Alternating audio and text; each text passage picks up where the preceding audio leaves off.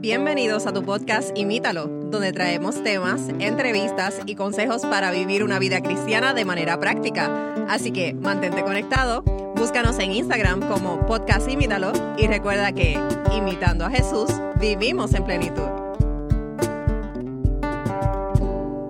Saludos y bienvenidos a otro episodio más de tu podcast Imítalo. Estamos muy contentos de poder estar nuevamente con ustedes y hoy de manera especial porque ya hacía bastante tiempo que no podíamos estar los tres juntos. Hoy estamos aquí, está Kaylin. Saludos, Kaylin. Hola, así un rato estaba perdida, pero estoy feliz de volver a grabar con ustedes. Amén, amén. Y está Magdiel. Saludos, Magdiel. Hola, amigos. Bienvenidos. Y este es tu servidor, Matthew, que nunca me presento, pero los que no me conocen, pues mi nombre es Matthew. Estamos aquí, estamos contentos de poder estar con ustedes en el día de hoy y compartir un mensaje sumamente interesante, más un mensaje especial y pertinente, digamos. Eh, queremos hablar hoy. ¿Pudiera explicarnos un poquito de qué vamos a estar hablando? Sí, Matthew. Eh, no queremos redundar en los temas. pudiera parecer redundancia, pero este tema está muy ligado con el que dimos anteriormente. Y es que, honestamente, es una necesidad.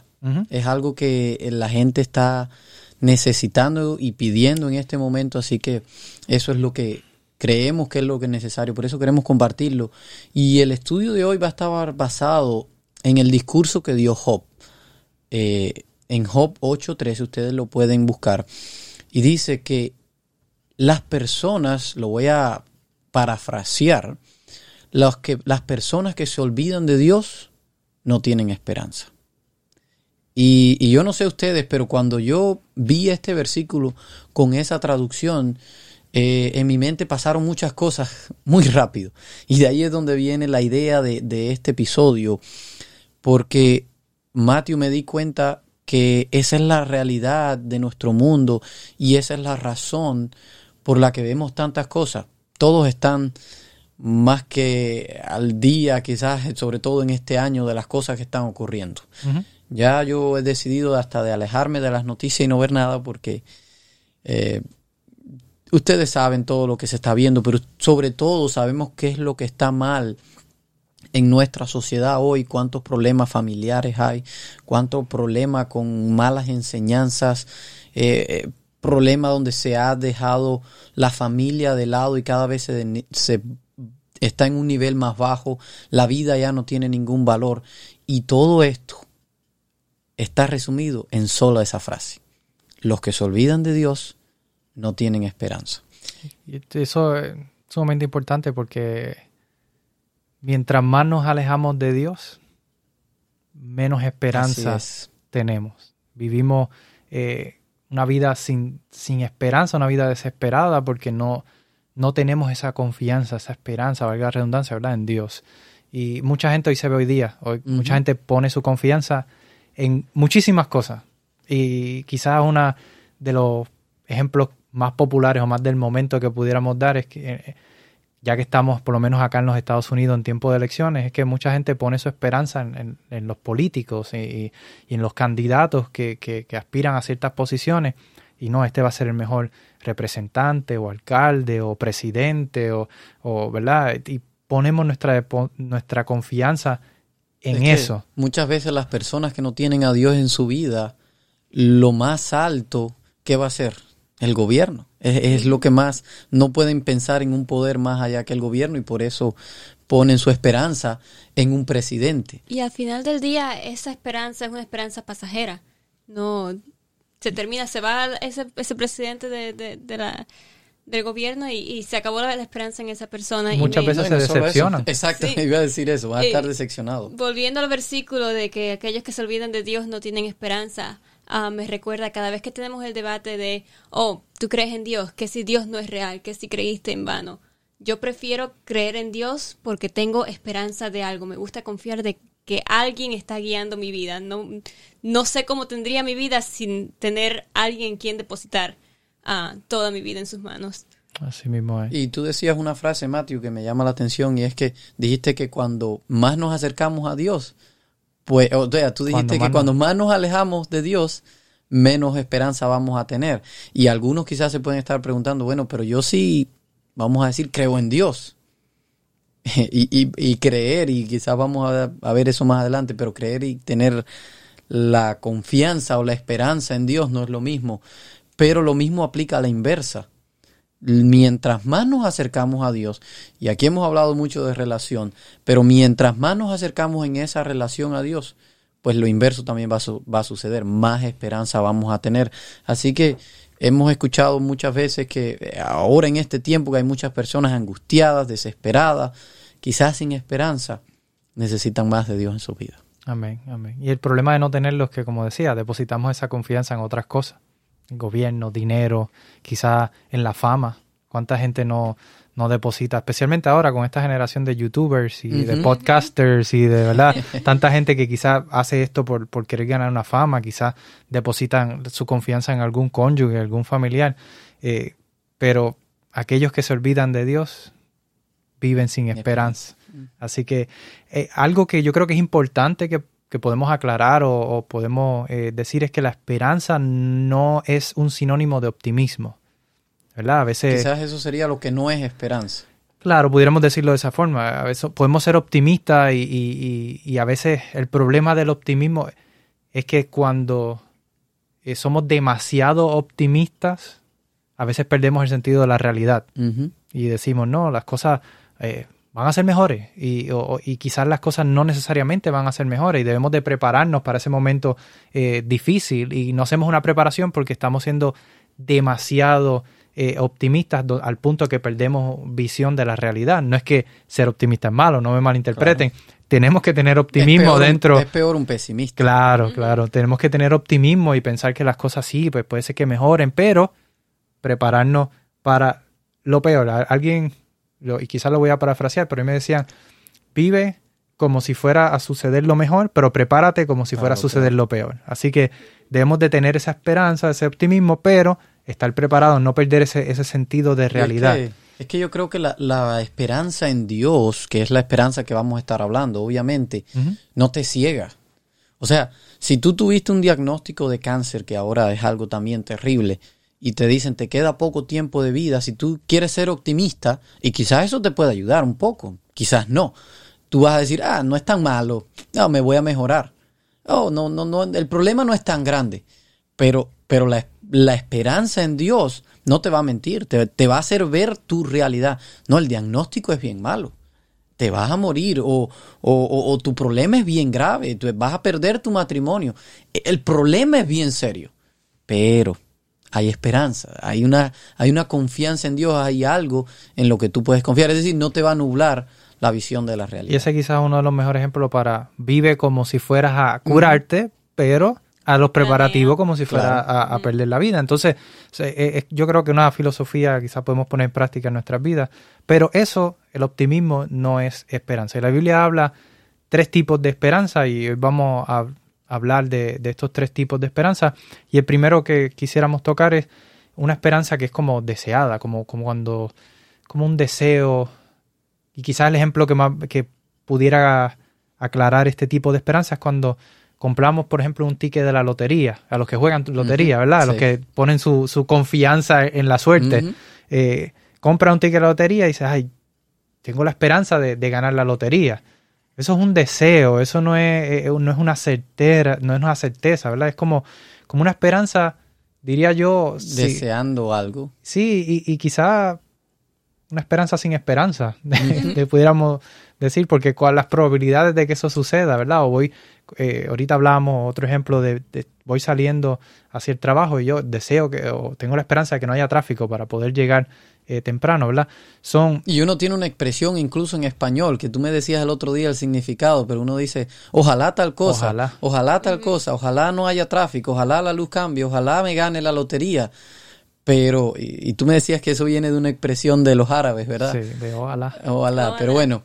Uh, anyways, nosotros la usamos, ¿verdad? Pero es, eh, es como que queremos algo, eh, esperando que algo pase, pero... No haces nada al respecto. No significa... No tienes control sobre eso, sino no hay como... No tienes control.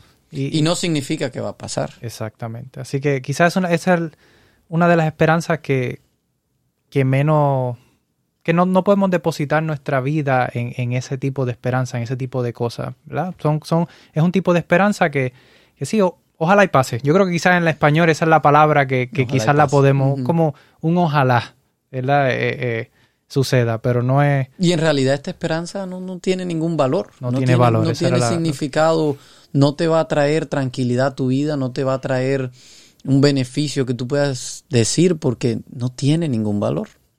Yo creo que esta esperanza está más en el lado del optimismo. Estás pensando que quizás algo bueno pase, estás deseando que, que algo bueno pase, pero en realidad no está fuera del control y no, no estás haciendo nada al respecto. Y que si depende mucho de ella, te puede nublar la, la, realidad, como decíamos del optimismo. Te puedes ir al lado de que como que no aceptas quizás cierta realidad y está Y puede ser hasta peligrosa porque si tú dices, eh, estoy esperando en Dios, ojalá esto pase, pero no sucede, entonces estás como eh, negándote o como, como estás rechazando lo que Dios te quiere decir. otro tipo de esperanza que quiero hablar es la esperanza que espera.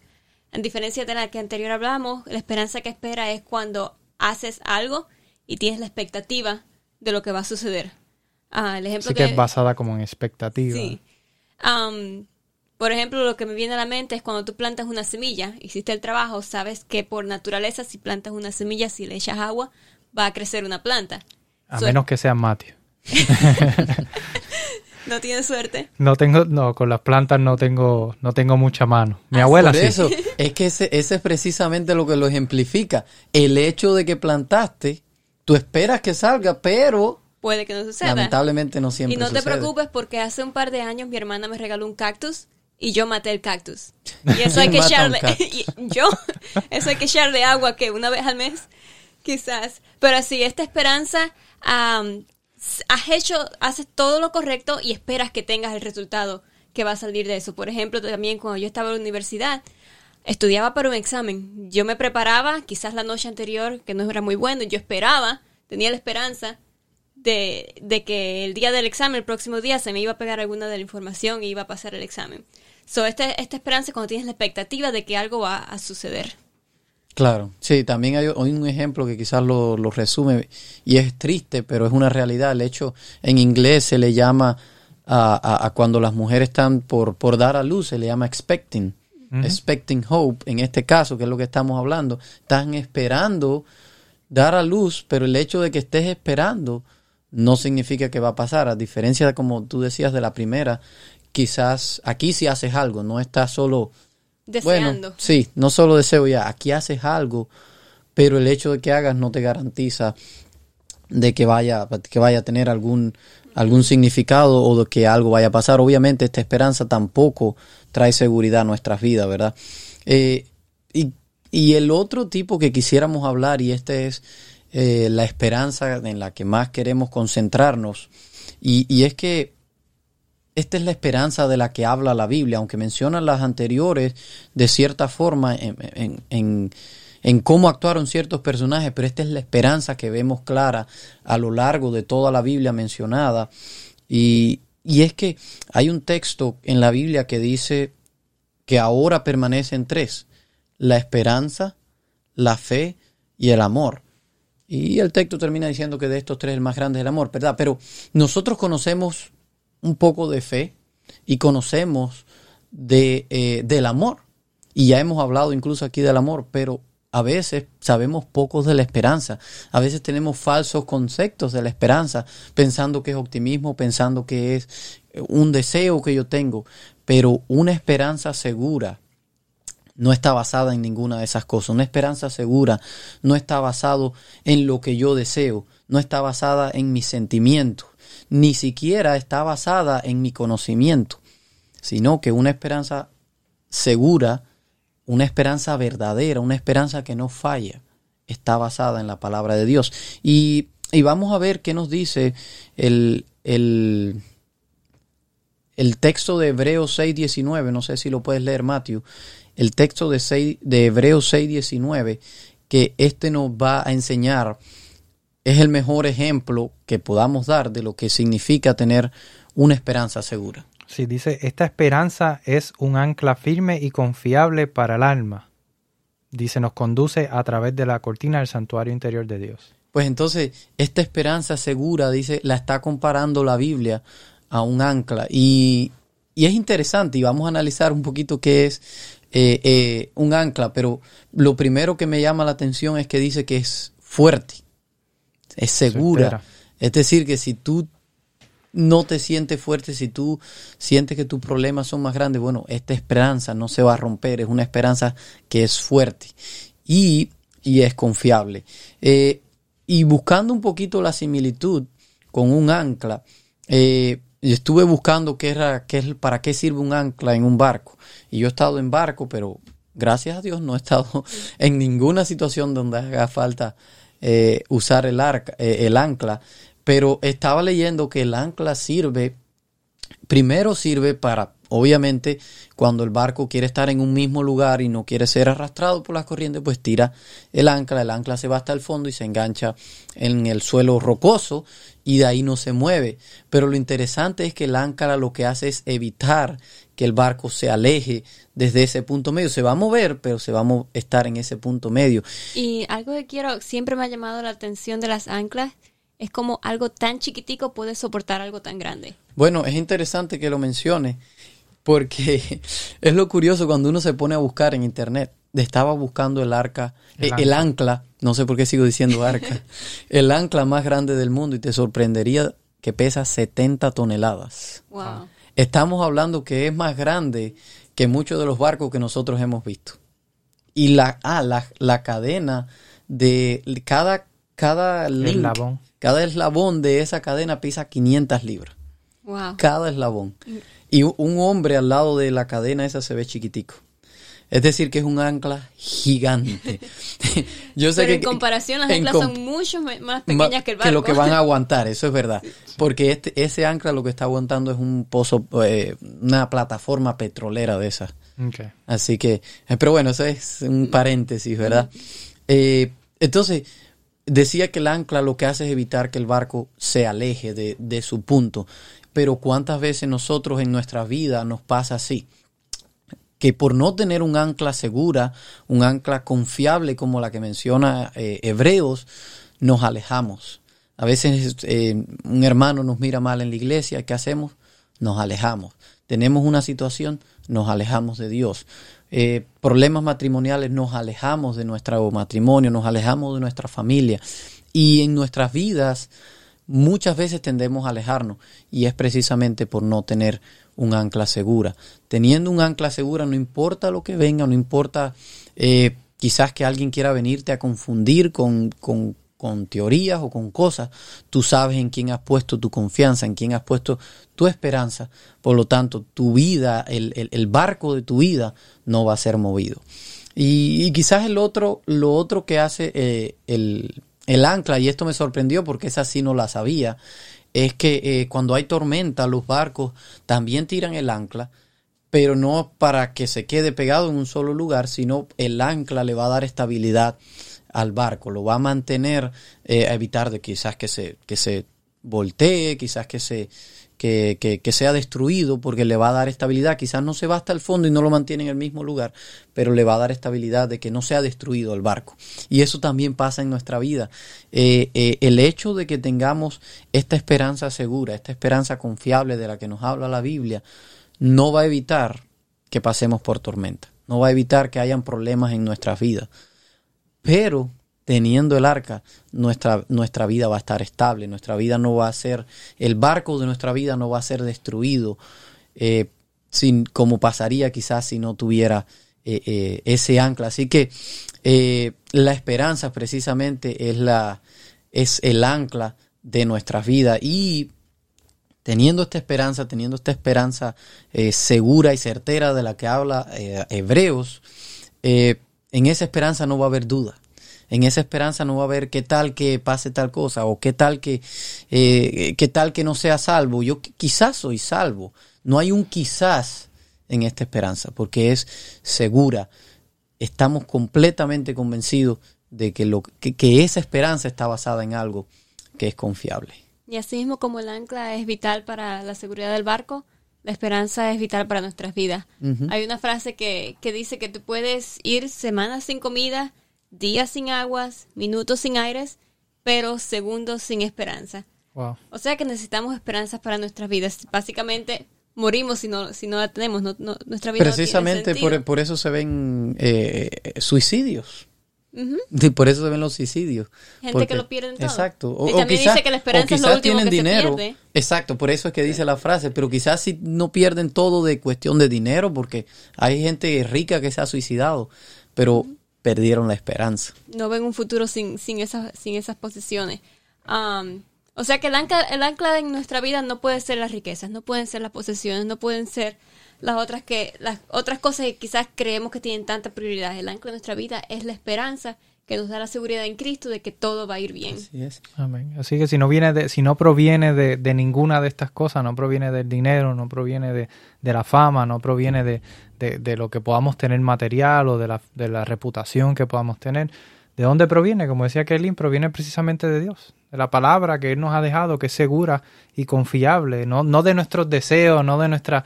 Eh, eh, wishful thinking, como dirían en inglés, ¿verdad? Como de, lo que nosotros deseamos que suceda. Ni de nuestras emociones. Ni de nuestras emociones, ni, ni de nuestros pensamientos, ni de nuestra lógica. Nuestra esperanza viene precisamente de la palabra de Dios. Y hablando de la palabra de Dios, la Biblia tiene sobre siete mil promesas para todos y para toda ocasión.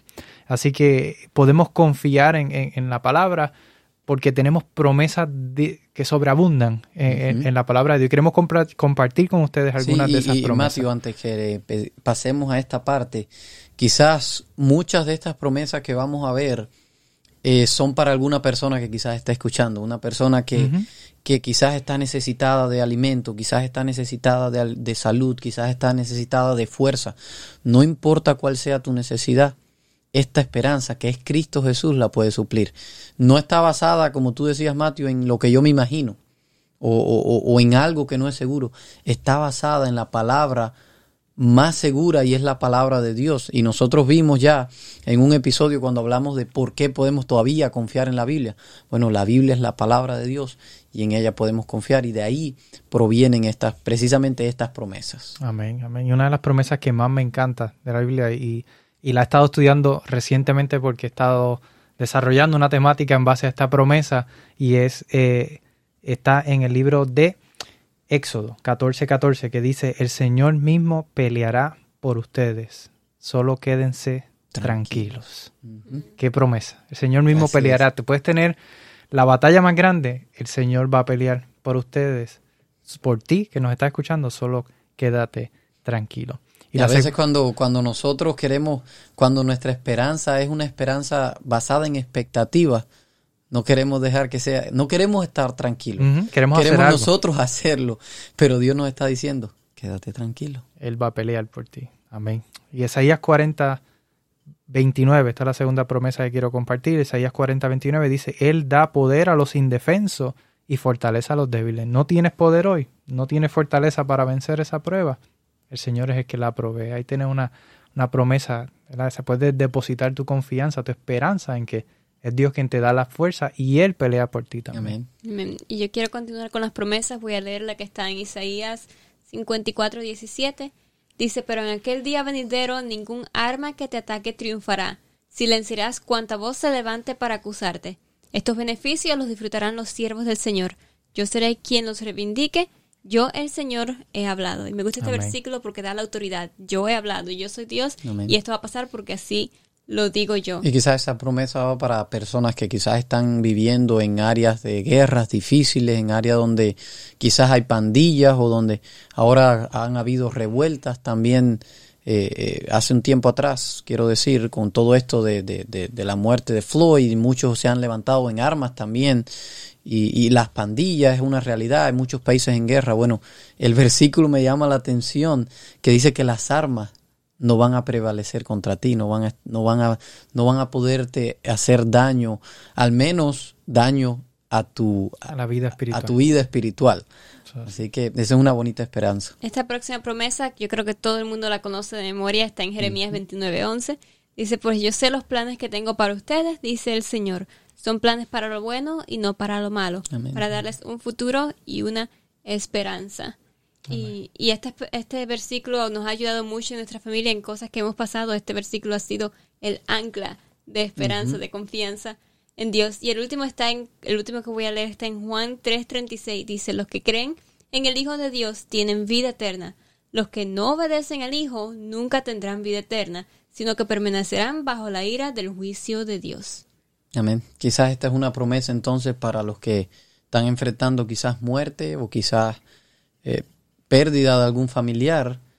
La promesa nos está diciendo que los que creen en, en el Hijo, en Jesús, van a tener vida eterna. Y las promesas que yo quiero compartir, esta promesa va para una persona que quizás eh, está pasando necesidades y está en Filipenses 4:19 y dice, y mi Dios proveerá todas vuestras necesidades conforme a sus riquezas en gloria con Cristo Jesús. Y me llama la atención aquí que no dice, y Dios va a suplir algunas de tus necesidades o las más importantes.